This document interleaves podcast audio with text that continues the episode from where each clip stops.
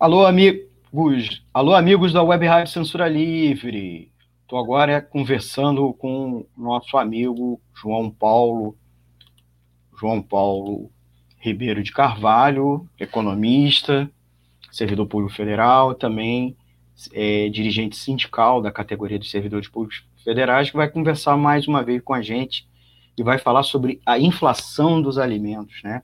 A inflação oficial ficou em 0,24% em agosto, mas é, o IPC registrou uma, um salto em algum grupo de produtos, de, de bens e serviços, e o, o principal é, grupo que teve aumento no último período, nós já conversamos aqui numa outra edição da Economia Fácil, foi os alimentos.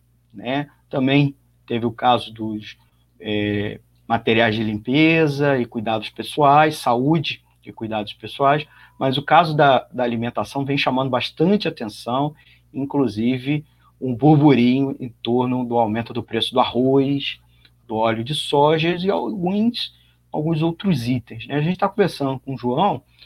É, João, é, esse, esse, contraste, né? Nós acabamos de medir uma disparada no preço é, de vários itens, mas a inflação oficial, né, é, ficou baixa, né? É, a, a, o INPCA, né, o, o IPCA, né, o Índice Nacional de Preço ao Consumidor Amplo, ficou em 0,24%. Por que isso? Porque se a gente está registrando um salto de, no, em alguns itens, é, por que, que a inflação não capta? Na verdade, você tem que, uh, como a gente já falou em algumas outras oportunidades aqui no programa, a inflação é, ela é um índice agregado, né? Então, quando você tem você tem subidas em alguns itens, você pode ter quedas em outros que compensem essa, esses aumentos em determinados itens. Mas o importante é que se você pegar é, aqueles produtos, como você falou, que são destinados mais a, aos trabalhadores, né, alimentação, a manutenção da casa, a limpeza, você vai pegar a, o IP, ele está quase o dobro do que o IPCA registrou, né? Você tem um IPCA de 0,24, o IPCA de, de, destinado a baixa renda, digamos assim, a itens que são consumidos mais pela população de baixa renda, ele subiu 0,36. E se você olhar os itens da, da cesta básica, houve um aumento de 20%, né? A cesta básica ficou 20% mais cara do que no, no mês passado.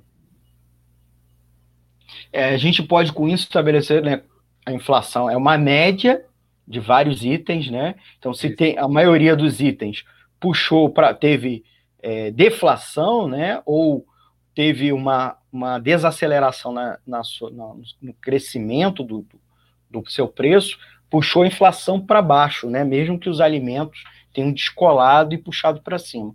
A outra coisa, então, né, João, é ter percebido que a inflação não se dá de maneira igual a todas as classes sociais, né? Ou classes de, de renda no país, né? Até pelo impacto no consumo, né? As famílias mais pobres consomem mais, têm um, um, é, determinados bens e também é, elas não têm acesso a outros, pelo, pelo valor delas, porque não são básicos, não tem valor. Então, a gente pode dizer com isso que uh, a inflação da, das famílias de baixa renda foi muito superior, portanto, à inflação oficial, né? E o que você atribui isso, rapidamente, para os nossos amigos ouvintes? É, tem, tem, fatores internos e fatores externos, né? Os fatores internos são você tem ba estoques baixos, né? Uh, isso é, vem muito da, do relativo abandono da agricultura familiar. Você lembra que todos os setores do, econômicos tiveram algum auxílio durante a pandemia, mas a agricultura familiar brigou muito para ter um auxílio destinado diretamente ao setor, mas que acabou sendo vetado pelo presidente da República. O dólar alto e o dólar alto ele acaba refletindo sobre um estímulo à produção que é exclusiva para exportação e o custo alto para importar alimentos. E aí já entra os fatores externos, né? Se você for pegar a, a um aumento, uma recuperação dos preços do alimento no mundo inteiro, né? E aí, como você tem uma desvalorização cambial no Brasil, ou seja, o real perdendo valor frente a, a, ao dólar e às demais moedas, isso aumenta o, isso potencializa esse, esse, esse, esse aumento de preços que está ocorrendo no mundo inteiro. E também a pressão nos custos dos combustíveis, né? Isso são, são os fatores que vão acabam influenciando nessa alta de preço que tivemos recentemente. É, João, eu posso atribuir também a questão do latifúndio né, e a monocultura, é, de alguma maneira, ela encarece a cesta básica do brasileiro? Sim, porque se você levar em consideração que da produção, é, a produção do, do, das grandes, é, da grande lavoura, do latifúndio, da, da, é uma produção voltada para as commodities, né? São produzidos basicamente soja, trigo, algodão, cana-de-açúcar. Essas produções elas são voltadas para o mercado externo e acaba levando é, parte dos, da terra, por exemplo, que poderia ser destinada à produção de, alimento, de alimentos para a população interna nossa a 70%, cerca de 70% dos alimentos que nós consumimos de origem agrícola, ela vem da agricultura familiar. Então, vem daqueles pequenos produtores que, que cultivam terras, pequenos pedaços de terra, que destinam sua produção para o mercado interno. Então, essa produção que nós temos hoje, o agronegócio, da forma como ele é organizado no Brasil, voltado para a produção de commodities, ele acaba gerando, sim, essa distorção dentro do mercado e da oferta de produtos agrícolas internamente. Eu queria aproveitar, João, antes da gente concluir, e registrar duas coisas, né? É, a, a, reforma agrária no Brasil deu uma ampliou sua estancada, né? Já estava, já vinham nos últimos anos tendo uma forte desaceleração, inclusive com vários cortes de verba em cima do INCRA, e agora praticamente zerou né, reduziu a zero a verba do INCRA para fazer reforma agrária, né, é, desapropriações e compras de terra para fazer proje projetos de assentamento.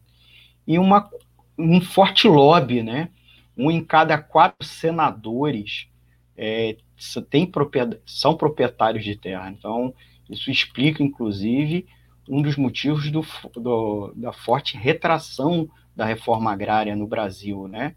E, e, o preço que nós estamos pagando, né? Um dos preços é, sem dúvida nenhuma, é a alta dos alimentos e as commodities, que o Brasil pro, é, acaba focalizando sua produção para commodities voltada para exportação, que é cotada em dólar, como você bem falou, e reduzindo a área, por exemplo, do feijão, né? Que tem uma produção voltada à agricultura familiar, mas que a cada vez mais vem reduzindo sua área pela porque não há vantagem ao agricultor, não há apoio para ele plantar, né? Então, sem reforma agrária, o Brasil vai, apesar de ser maior, um dos maiores produtores rurais do mundo, vai se deparar cada vez mais com uma cesta básica cada vez mais cara, né, João?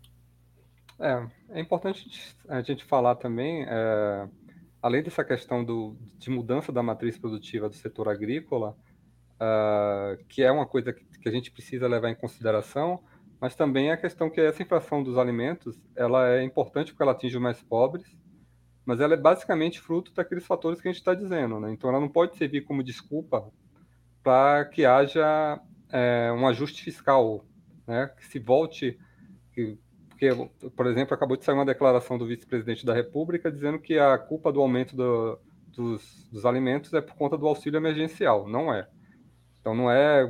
Não, nós não, não, estamos tendo um processo inflacionário por conta da dívida, do aumento da dívida pública ou por alguma coisa do gênero, nem simplesmente porque aumentou a demanda. A gente está tendo por uma questão estritamente de oferta, influenciado por fatores internos, e aí cabe o que você falou, a, a nossa matriz, a nossa forma de produzir na agricultura é muito voltada para o grande latifúndio de exportação.